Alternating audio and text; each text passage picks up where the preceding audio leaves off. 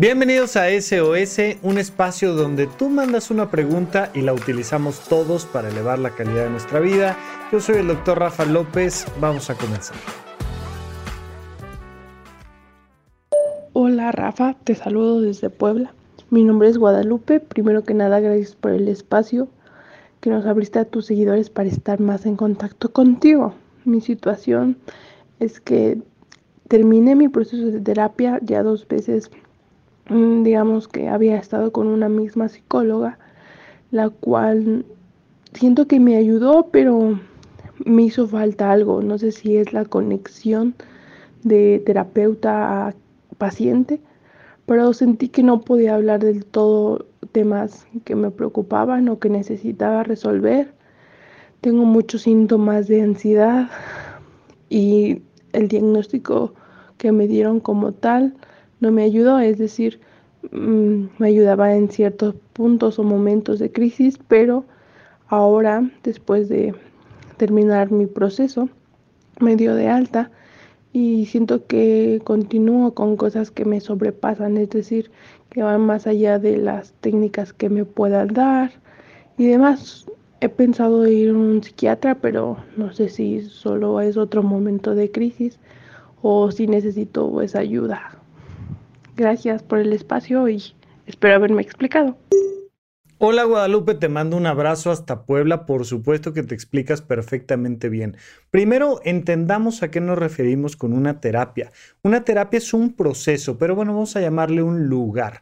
Es un lugar donde yo puedo exponer mis conflictos, mis preocupaciones, mis emociones negativas y en ese lugar las condiciones son propicias para que yo encuentre una mejor manera de entender esos, esas emociones, esos pensamientos, esos conflictos y entonces me permita crear acciones concretas para estar mejor que antes. En el mundo de las empresas hablan de consultorías, hablan de, de evaluaciones y es finalmente un lugar donde llego y platico con alguien que es un experto en el tema. A veces una terapia puede ser un libro, a veces puede ser un podcast, a veces puede ser directamente sentarme con alguien a platicar, a veces es mi diario, pero es un espacio donde al final yo expreso estos conflictos que tengo para encontrarle una mejor solución. Por supuesto que hay terapias formales y hay terapias basadas en evidencia científica, de decir, esto funciona mejor que esto otro. Y aquí tenemos una metodología que definitivamente baja en un 40% la ansiedad de las personas, en su mayoría, lo que tú quieras. Hay terapias y terapias y formas de terapias, pero también hay tipos de personas dedicadas a la terapia. Y hay veces que hago más clic con alguien que con otra persona y puede tener mucho que ver con hasta dónde logro llevar mi terapia. Entonces, siempre vale la pena de repente probar con un terapeuta diferente. Oye, ¿qué pasa si pruebo con alguien más? Si pruebo con una persona y luego con otra y luego con otra y o si cambio de, de, de rama terapéutica o a veces hasta de horario. Oye, es que ir a terapia en la noche no me, no me da no me da y entonces pues pruebo en la mañana. Les he comentado varias veces que nuestro cerebro no está diseñado para ser feliz. Nuestro cerebro está diseñado para sobrevivir y somos seres ansiosos, nos da, nos da miedo la vida, nos da ansiedad y de repente traemos conflictos que, que por supuesto que podemos ir modulando y disminuyendo esos procesos ansiosos, pero no creas que por ir a terapia un año o tres años o cinco años o diez años vas a dejar de tener conflictos o vas a dejar de tener problemas de ansiedad. No. Eso tampoco significa que todas las semanas tengas que estar pagándole a un terapeuta. No, hay muy buenos periodos de tiempo donde de repente digo, estoy muy bien, ya conozco técnicas importantes para el manejo de mi ansiedad, me conozco, sé cuáles son mis preocupaciones, sé cuándo y cómo y por qué me empiezo a poner mal y luego cómo ponerme bien y, lo puedo manejar yo así sin necesidad de ir a terapia o voy una vez al mes, una vez cada seis meses no voy de plano o, me gusta y tengo un acompañamiento que me permite semanalmente ir conociéndome y entendiendo cosas. Esas son mucho una decisión personal y por supuesto que puedes llegar a esa buena conclusión platicando directamente con tu terapeuta, pero te diría yo, si sigues sintiendo un conflicto, sigues sintiendo ansiedad, sigue yendo a terapia. Por la manera en la que tú me lo platicas, Guadalupe, tú específicamente, creo que valdría la pena probar con un nuevo terapeuta. Sin embargo, si comentas algo, que es que, oye, mi terapeuta ya me dio de alta y yo sigo sintiendo una ansiedad más o menos importante que viene en ciertos picos de crisis. ¿Deberé de ir al psiquiatra? Claro, por supuesto. Pero ¿y si no tengo un problema psiquiátrico? Te lo dirá el psiquiatra. Ve a una consulta con el psiquiatra. Pregúntale al psiquiatra, oye, necesito esto. Y también se vale pedir una segunda opinión psiquiátrica. ¿eh? Ve con un psiquiatra y en tres meses o en seis meses, ve con otro y decir, oye, fui al psiquiatra, me comentó esto, me dio tal diagnóstico, comentó que el mejor tratamiento era tal cosa. O ni siquiera hay diagnóstico y es una cosa que meramente necesito estar yendo terapia, y, pero me queda duda y... Pero ve. No es tu obligación saber si tienes que ir con un terapeuta o con otro, con un psicólogo, con una psicóloga o con una rama de la psicoterapia o con otra, o al psiquiatra o no al psiquiatra o al neurólogo o no al neurólogo. No es tu obligación saberlo es una obligación que más bien deviene del profesional que te está atendiendo. Oye, llevo el auto al mecánico y el mecánico me dice, este no es un problema mecánico, es un problema eléctrico, por favor ve con el eléctrico. Ah, bueno, pues es responsabilidad del mecánico, no mía saber si tengo que llevarlo a un lado o al otro. Oye, esto se atiende con tal, ve a tal lado, esto te recomiendo acá, esto no es un problema, es normal. Entonces, yo creo que sí vale la pena que vayas al psiquiatra. Yo creo que sí vale la pena que si puedes continúes con la terapia y pruebes con un nuevo tipo de terapia o con una nueva terapeuta. Creo que podría hacerte mucho bien. Pero por ahora, muchas gracias por tu pregunta. Te mando un abrazo. Espero que te sientas mucho mejor pronto. Hola Rafa, buenas tardes. Eh, mi problema es que soy una mamá de 32 años, que me siento muy, muy frustrada por así decirlo, porque pues tengo una carrera, ahorita estoy estudiando una maestría, pero tengo un trabajo básicamente de secretaria, trabajo en un hospital en la noche, soy ejecutivo de admisión, o sea, ingreso a los pacientes que van llegando, les doy costos, les cobro. Mm, mi problema es que me gusta mucho mi trabajo, Siento que hay muchas áreas de oportunidad. Desafortunadamente yo pues ahorita no puedo tener un mejor puesto porque pues tengo que cuidar a mis niñas. Que obviamente son mi prioridad. Pero pues sí me hace sentir frustrada el hecho de que siento que gano poco. Siento que mis ideas no son escuchadas. Siento que mi jefa no es una buena líder. Mm, como que no, no trata de ayudarnos. Eh, me siento muy mal económicamente porque pienso en que, pues si tengo una licenciatura y, estoy estudiando una maestría, pues debería tener un mejor trabajo, no es. Entonces, pues hay veces en que me siento así como que quisiera dejar todo, o sea, dejar mi trabajo y buscarme otra cosa. Pero también pienso en que tengo 10 años de haber terminado una licenciatura que realmente nunca he trabajado en eso y no tengo la experiencia. Entonces, a veces no sé cómo mejorar mi situación económica. A veces no sé si estoy mal en estar en ese trabajo. Es trabajo tóxico porque al final me gusta. Y ya, pues creo que es todo, Rafa. Ojalá puedas darme algún consejo. En alguna ocasión te escribí por Instagram y coloqué ahí que ojalá se pudiera hablar sobre el liderazgo, qué tan importante es, porque no siento que mis ideas sean escuchadas. Y pienso que si yo, porque al final a mí el puesto de, el puesto de mi jefa me lo ofrecieron en su momento, pero pues yo no pude por mis hijas. Entonces, esa parte me hace sentir bien porque digo, bueno, pues vieron que a lo mejor tengo la capacidad, ¿no? Pero la persona que está ahí no, no hace nada por ayudarnos. Entonces, no sé si también puedes hablar sobre eso, sobre un poco el liderazgo, qué tan importante es que tu jefe te apoye. Y más si ya pasó por el puesto en el que tú estás, pues, con mayor razón deberás saber las necesidades de ese lugar de trabajo. Muchas gracias y bonito día. Lili, querida, te mando un abrazo. A ver, por supuesto que el liderazgo es importantísimo. Pero no tiene que nada. Ningún líder tiene que ser un buen líder. Ningún líder tiene que saber ser un buen líder. Ningún líder tiene que pensar en sus subordinados por obligación. Yo, como subordinado, elijo a quién seguir.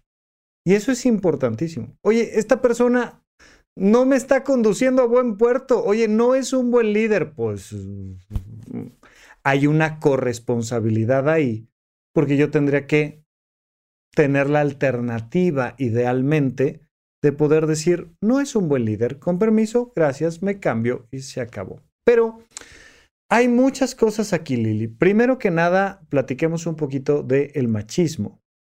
El machismo ha llevado en nuestra cultura latinoamericana sobre todo, pero en el mundo en general, el machismo ha llevado a las mujeres a ser las cuidadoras de todo y de todos. Las mujeres están obligadas a, por este machismo que hemos creado, por un montón de ideas preconcebidas que tenemos en la cabeza y que seguimos arrastrando, el machismo nos, nos dice que ustedes, las mujeres, están obligadas a ver por sus hijas. Oye, pues es que son tus hijas.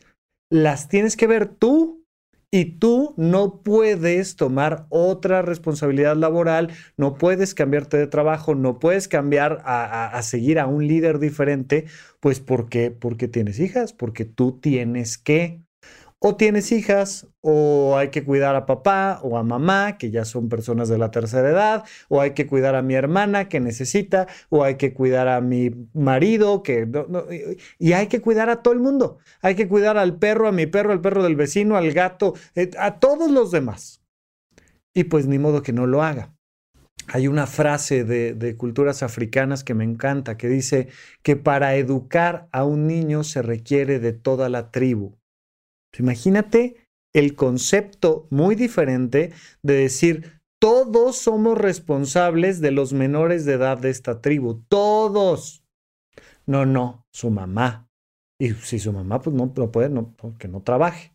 Entonces, parte importante es tratar de cambiar en la medida de lo posible este pensamiento machista que tenemos. Eso implica delegar, eso implica pedir ayuda, eso implica pues que entendamos que cada día tengo que ir delegando incluso en mis hijos, en mis hijas, ciertas responsabilidades para decir, mira, mamá tiene otras cosas que hacer. Eh, vivimos en un mundo donde es distinguible claramente los privilegios de unos sobre los privilegios de otros. Y entonces, pues hay quien tiene el privilegio de poder contar con la pareja, pero con recursos económicos, pero con un cierto nivel educativo, con vivir cerca del trabajo, con no tener que trasladarse tanto, con un montón de circunstancias. Pues, pues sí, ahí están los privilegios. Y lamentablemente, mientras menos privilegios tenemos, pues más trabajo nos va a costar la vida. Pues por eso se llaman privilegios, lamentablemente. De hecho, desde, desde la Revolución Francesa para acá, la visión ha sido cambiar los privilegios por derechos y que todos tengamos los mismos derechos y que cada vez haya menos privilegios para unos que no hay para otros pero, pero, pero a la fecha, lamentablemente, sigue, sigue existiendo un mundo de los privilegiados y de los no privilegiados. Y entonces va, en temas de género, va en temas de recursos económicos, pero mi recomendación para ti, Lili, más allá de decirte, pues sí, es difícil, es trata de hacer todo lo posible por crear una red de apoyo para ti que te permita deslindarte un poco de las responsabilidades maternales para alinearte un poco más a tu orientación vocacional, a tu realización personal, tanto como puedas. Ojalá puedas mucho, ojalá pueda otras personas formar parte de esta red y tú puedas desarrollarte laboralmente. Pero si solo puedes poco, pues poco, pero cada día trata de ir soltando un poco más esas responsabilidades que, se han generado a través del machismo y a, través de la falta de privilegios y pues mm, hagamos lo posible porque te alinees a esa realización personal. Siguiente, dentro de esa red de apoyo, incluye a tus mentores, hombres y mujeres que sepan más que tú, a líderes que tú estás eligiendo. No me refiero a tu superior directamente en el hospital. Oye, yo estoy en el área de admisión y hay una, una chica que es mi superior, ella es mi jefa. Y ella no la veo yo como una buena figura de autoridad, como un mentor. Está bien, lo entiendo. Pero entonces busca a quien sí. Busca a personas dentro del hospital o busca a personas fuera del hospital, busca a personas en redes sociales, busca a personas en cursos, busca a personas que puedas contratar como mentores y que les puedas decir, mira, esta es mi vida, ¿qué hago? Y entonces desde una visión superior, porque ya pasaron por ahí, porque son buenos líderes, porque te pueden inspirar, porque te pueden resolver dudas, porque te pueden dar ideas frescas, un mentor te ayuda a ver las cosas diferentes y decir, oye, ¿y ya probaste tal? ¿Y qué tal si metes el currículum aquí? Oye, ¿y si cambias de horario y entonces, oye, tus hijas por la edad que tienen ya pueden tal? y empiezan a ver la vida desde una perspectiva que te puede dar soluciones que no estás viendo.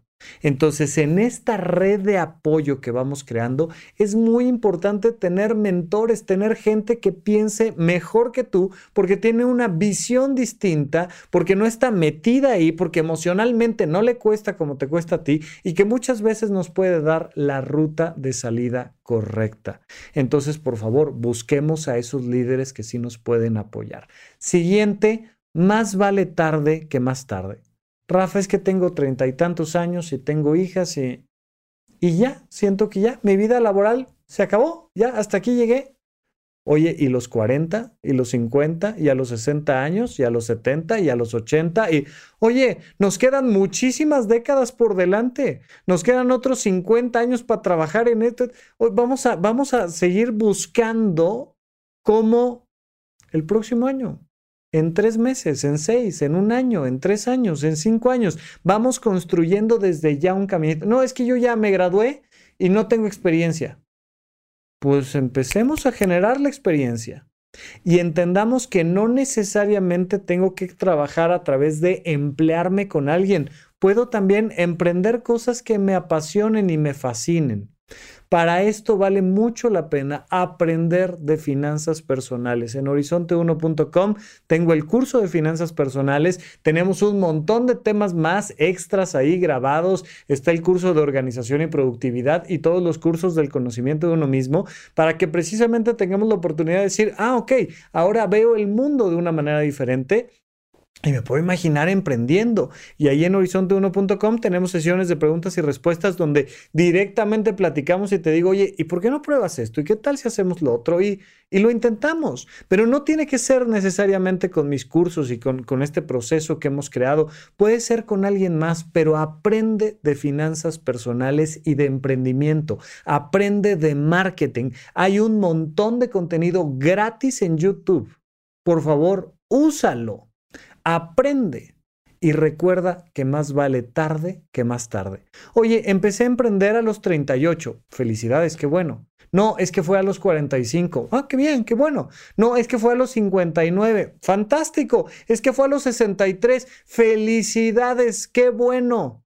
Más vale tarde que más tarde. Y es momento de aprender, de tener conocimiento fidedigno y de tratar de empezar a modificar la vida para construir la que realmente queremos tener. Muchísimas gracias Lili por tu pregunta. Hola Rafa Rufus, yo soy Luisa, tengo 20 años y me vine a vivir a Bélgica hace seis meses, soy del Estado de México. Me vine a vivir aquí porque hace mucho quería irme de mi casa. Mi familia tenía una relación un poco complicada. Me dolía mucho ver a mi papá enfermo de diabetes, me empecé a adjudicar su enfermedad y me culpaba de, de su situación. Eh, yo ya no quería estar allí. Conocí a un chico belga en México, eh, me vine con él a Bélgica, pero él ya no me quería más y, tuve que, no, no, quería vivir esa, ese rechazo todos los días. Entonces renté un departamento aquí en Bélgica, empecé a vivir sola, mis papás se separaron en México y mi papá me dejó de pagar la universidad. Entonces yo me la empecé a pagar, tenía un trabajo en línea y después, para poderme quedar más tiempo en Bélgica, tuve que renunciar a ese trabajo y conseguí un trabajo de cuidar niños aquí en Bélgica y vivir con otra familia. Sin embargo, esa familia tras los últimos meses me habían estado tratando muy mal, intenté hablar con ellos, pero no funcionó. Eh, tenían cámaras, no respetaban mi privacidad en mi recámara, entonces decidí irme de esa casa la semana pasada y ahora estoy rentando nuevamente el departamento que renté en un principio.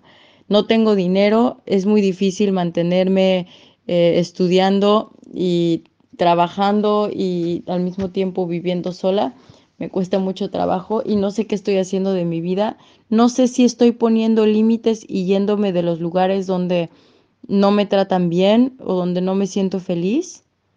O si soy una persona que no puede estar en un lugar y soy muy cambiante.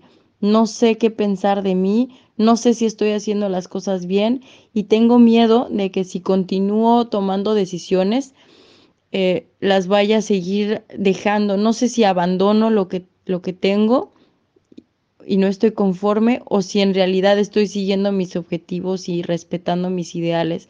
No sé qué estoy haciendo, estoy muy confundida, estoy sola, no quiero regresar a México tampoco, no sé qué hacer, espero obtener un consejo tuyo, saber qué, me, qué, qué está pasando, qué es lo ideal, no sé. Y pues soy tu fan, yo te escucho cada semana, eh, voy al psicoanalista, entonces trabajo en mi, en mi interior también. Espero una respuesta. Muchísimas gracias. Te mando muchos saludos. Luisa, querida, muchísimas gracias por la pregunta. Oye, a ver, este, muy interesante lo que me planteas, porque además tenemos esta idea de no, que se me hace que yo no estoy siendo suficientemente tolerante y me estoy autosaboteando y estoy tirando todo por la borda y entonces significa que tengo un trauma de infancia que no he podido resolver, que me hace complicarme la vida. No, o sea, oye, a la hora que me dices me ponen cámaras en mi cuarto y no me siento cómoda porque están invadiendo mi privacidad. Oh, Luisa, tú deberías de sentirte cómoda porque si realmente... Oye, no, pues por supuesto que no. Oye, pues, pues me voy. ¿Por qué me voy? Porque, porque estoy sintiendo que invaden mi privacidad. Sí, pero eso me está metiendo en conflictos porque pues estoy en otro país, no, es mi país, no es mi idioma nativo, no tengo a lo mejor todos los documentos que necesito. híjole, pues se, se, va viendo cada vez más probable regresar a mi país y no quiero porque salí corriendo de allá por las condiciones familiares, por un montón de cosas. Pues, pues sí, eh, un poco, un poco así es la vida. A ver, vamos por partes. Primero, Mentores, asesórense con profesionales. Y a veces necesitamos varios profesionales. En este caso, súper importante, tener asesoría jurídica. Por favor, ¿estás en otro país? Hay que tener a, a, un abogado que esté en Bélgica que me diga, mira, tienes tanto tiempo, mira, puedes acceder a ciertas becas, mira, puedes pedir tales cosas en el gobierno. Alguien que conozca los vericuetos propios de estar en Bélgica, si puedes tener un mentor que además sea eh, alguien que entienda tu cultura latinoamericana y demás, por favor, adelante, hagámoslo. Si hay que ir a la embajada mexicana en Bélgica, pero necesitamos una asesoría jurídica, jurídico-administrativa, fiscal, ¿no? O sea, esta parte jurídica muy importante. Pero también necesitamos una asesoría económica. Mira, yo recuerdo hubo una época en la que mi padre se fue a trabajar eh, a, la construcción en Estados Unidos como, como peón, como, alguien que, que, le tocaba estar en el puesto de hasta abajo de, oye, pues cargar los maderos y clavarlos y, ¿no? y nos tocaba pues, ser parte de esta comunidad de latinos trabajando en Estados Unidos con, con, con temas de papeles y demás. Y pues preguntando y preguntando, mi padre llegó a una iglesia donde el sacerdote, un afroamericano, daba, clases de inglés para latinos, para latinos ilegales. O sea, pues es fácil encontrarte en ciertos lugares con personas que te dicen exactamente a ti te puedo apoyar yo. Y entonces yo me pregunto si puedes encontrar a nivel económico una mentora, un mentor, alguien que te diga, a mí me toca ayudarle a latinos en Europa a mejorar sus condiciones y su, situación, porque esto que me estás platicando me suena extremadamente común y lógico. Oye, me vine por una relación de pareja, vine huyendo un poco de ciertas condiciones en mi país, ya sean familiares, políticas, religiosas, económicas, lo que tú digas, y nos vinimos para acá y estoy tratando de hacer vida acá y pues me quedé sin pareja y bueno, eso debe de, pasar todos los días. No sé qué tanto en Bélgica, pero en Europa seguro un montón. Y seguro hay agencias, personas, gente que se dedica a ayudar a esos casos en especial. Pues, una mentoría jurídica, una mentoría económica y una mentoría emocional. Tú me dices, ya voy a psicoanálisis. A ver, eh, mi tema con el psicoanálisis es que muchas veces es solo meterse al pasado. Hay un tipo de terapia que se llama la terapia de resolución de problemas, que dice, mm, tu problema no es si tu papá te vistió con mameluco amarillo cuando eras este, un bebé de dos años. Eh, tu, tu problema es que no estás encontrando las soluciones necesarias a tu vida cotidiana. Y es el extremo opuesto del psicoanálisis. Entonces, a lo mejor valdría la pena probar con algún otro tipo de terapia. A lo mejor estás muy bien en tu terapia y te da la mentoría emocional que necesitas. Perfecto. Y pues en ese punto hay que estar trabajando en el entendido de que no necesariamente regresar a México es un fracaso y que no necesariamente regresar a México es regresar a la misma habitación en la que creciste al lado de tu padre. O sea, México es muy grandote, oye, México es Monterrey, pero también es este Guadalajara, pero también es Puebla, pero también es Querétaro, pero también es San Luis, pero también es Chihuahua, pero también es Chiapas, pero también, o sea, México es mucho México como para que me diga, ay no, qué horror, regresé a México. O a lo mejor ya no quiero estar en Bélgica, pero me puedo mover a, no sé si a Madrid o Alemania o Inglaterra, no sé. Pero tener la oportunidad a través de las mentorías y las diferentes mentorías de ver las oportunidades que tengo y entonces sí emocionalmente trabajar en el entendido de que no es un fracaso porque mucho del miedo que me da de regresar a mi país es fracasar, volverme a meter en dinámicas familiares anteriores. Cuando ya me salí, ya regreso, puedo cambiar la dinámica.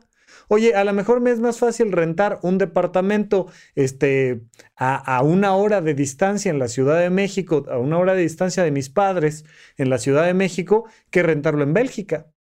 A lo mejor prefiero estar en Bélgica o en algún otro país, no sé pero trabajar emocionalmente el entendido de que no necesariamente eso lo vamos a leer como un fracaso. Ya sabemos que las condiciones van cambiando y que no siempre las cosas se dan como queremos. Pues sí, pero eso está bien.